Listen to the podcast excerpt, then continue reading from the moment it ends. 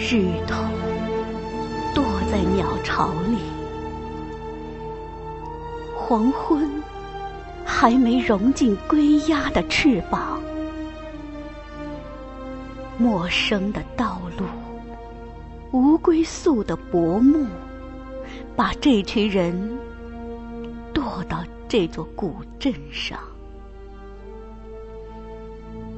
沉重的影子扎根在大街两旁，一簇一簇，像秋郊的河堆一样，静静的、孤寂的，支撑着一个大的凄凉。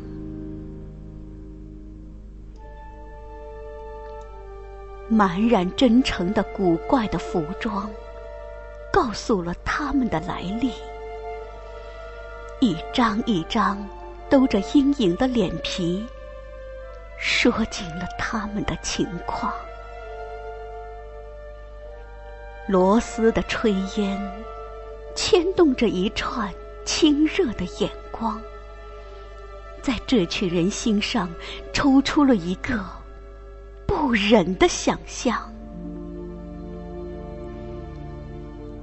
这时，黄昏正徘徊在古树梢头，从无烟火的屋顶，慢慢的长大到无边。接着，阴森的凄凉吞没了可怜的故乡。铁力的疲倦，连人和想象一起推入了朦胧。但是，更猛烈的饥饿，立刻又把他们牵回了异乡。像一个天神，从梦里落到这群人身旁。一只灰色的影子，手里亮着一支长枪。一个小声在他们耳中开出天大的响。